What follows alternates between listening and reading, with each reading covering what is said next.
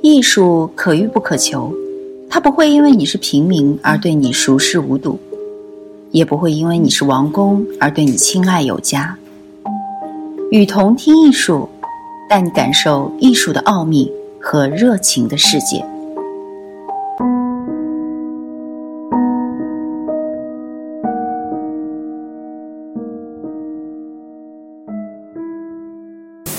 为何你只会写到此一游，人家却是涂鸦大师？不是很理解为什么有人喜欢在所到之处写一笔到此一游，破坏公物不说，关键是不美。涂鸦艺术家们也爱干这事。有些人认为涂鸦是有破坏、污损、叛逆的意味，但有些人认为涂鸦是一种真正的美学产物。与差不多同时期发展起来的摇滚乐类似，涂鸦是二战之后被压制者或社会边缘人对社会不满和对政府反抗的强烈表达。如今那些到此一游仍然是违法破坏行为，涂鸦艺术却经历了许多变化。风口浪尖的涂鸦艺术。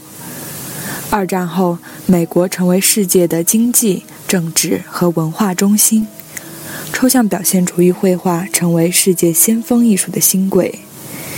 形式主义浮华之气泛滥，而这时出现的街头涂鸦艺术，以一种激进的反政府、反主流的态度出现。从涂鸦艺术出现在美国城市街头伊始，就极具争议。起初，它并不为艺术界所注意，大部分情况下。它处于一种自我发展和自我满足下的状态。上世纪八十年代前半期，涂鸦艺术才浮出水面，成为纽约画派最流行的一种绘画风格。上世纪七十年代早期，疯狂的涂鸦艺术家们在公共场所，特别是地铁站的广告牌和地铁车厢外部添加非正式的装饰和绘画。他们手持颜料喷枪同警察游击。纽约交通部门还曾经把所有停放地铁的地铁通上高压，结果酿成惨剧：一个涂鸦少年在地铁站涂鸦时被电击而死。这一事件引发了一场争议：支持涂鸦艺术的人认为政府遏制了涂鸦艺术的发展，而反对认为他们破坏了城市公共设施。尽管颇受争议，美国的涂鸦艺术还是迅速影响到了欧洲。一些美国街头涂鸦艺术家来到巴黎和柏林拓展地盘，但这些街头艺术家在欧洲刚刚出现时，还是遭到了主流艺术的鄙视和社会大众的强烈不满。他们没有选择乱涂乱画，给政府带来了比较大的麻烦。随着时尚界的迅速发展，时尚文化在涂鸦艺术中找到了新的沸点。涂鸦艺术中蕴藏着一种属于年轻人的自由和豪放不羁的野性，以及其原创性的特点，使得时尚界开始频频向街头涂鸦者抛出橄榄枝。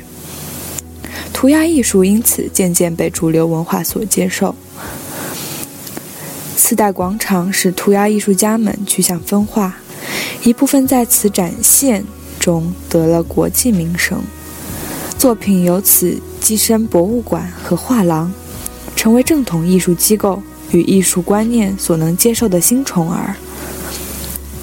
另一部分则继续回归地下，与城市警察周旋，表达自己并吸引人注意。每个涂鸦艺术家都是 Batman。政府每年都要去出巨资清理这些出现在墙上的画作，出动了大量警力来对付这些神出鬼没的艺术家。新闻媒体也开始关注这一群体。镜头下，这群夜间出行的蒙面人像极了飞檐走壁的 Batman。班克斯。在英国十八到二十四岁的年轻人心中，班克斯是英国最伟大的艺术家，其粉丝对他的作品更是趋之若鹜。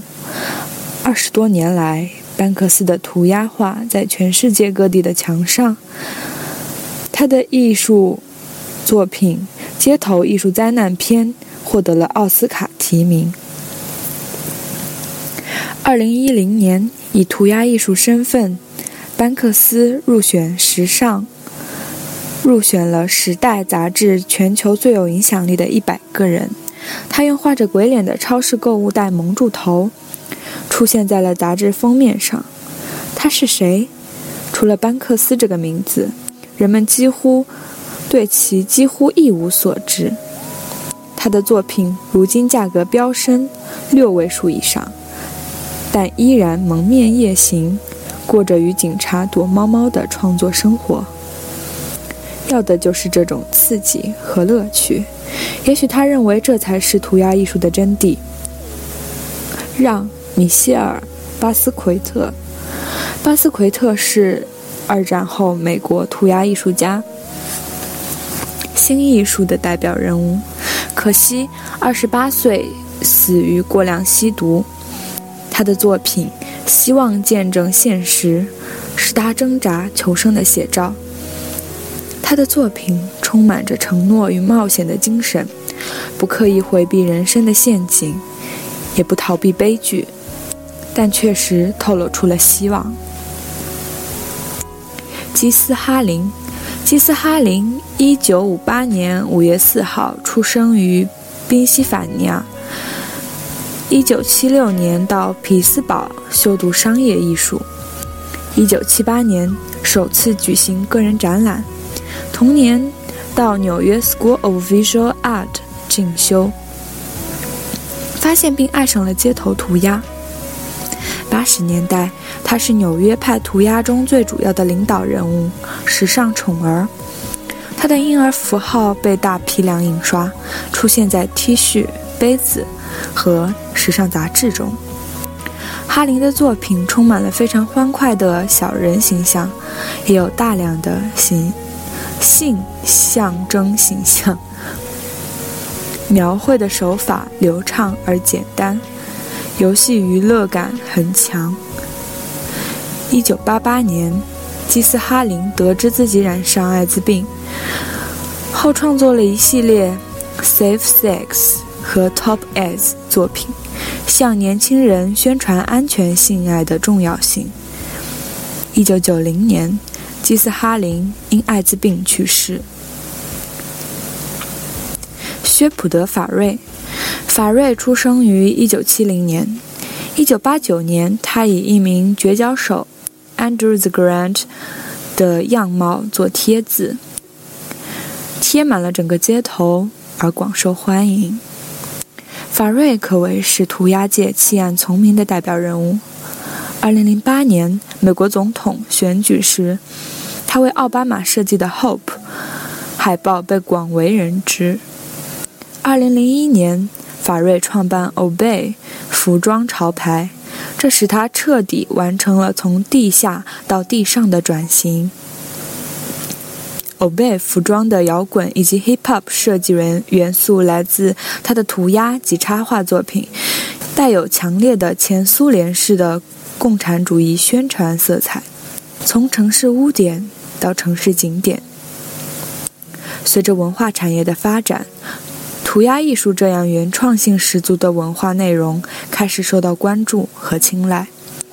一些城市甚至将涂鸦艺术作为亮点来吸引游客。在迈阿密温伍德艺术区，已经成为世上参观壁画和墙画的最热门的地标之一。洛杉矶，南加州大都市在街头艺术世界举足轻重。费城，二十世纪七十年代，费城开始兴起街头艺术，如今还有一个壁画艺术项目。蒙特利尔，北美最大型的街头艺术活动壁画节，每年六月都会吸引超过百万游客来到这座城市。波哥大，这个曾经充满着暴力的南美城市，已经成了游客和街头艺术迷心目中安全并且有活力的参观圣地。这样的例子不可胜数。原本互不相容的涂鸦艺术和政府，在资本的化解下相互让步，涂鸦艺术破坏、污损、疯狂、叛逆的意味开始慢慢淡化。转型，让人欣慰的同时，也让人心忧。涂鸦艺术还是当年的涂鸦艺术吗？无论如何，如今在这些城市，我们有更多的机会欣赏涂鸦，涂鸦艺术家们也有了更广阔的舞台，去展示自己的才华。我是与同听艺术的主播阿布斯。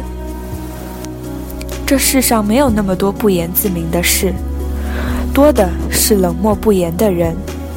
谢谢您的收听。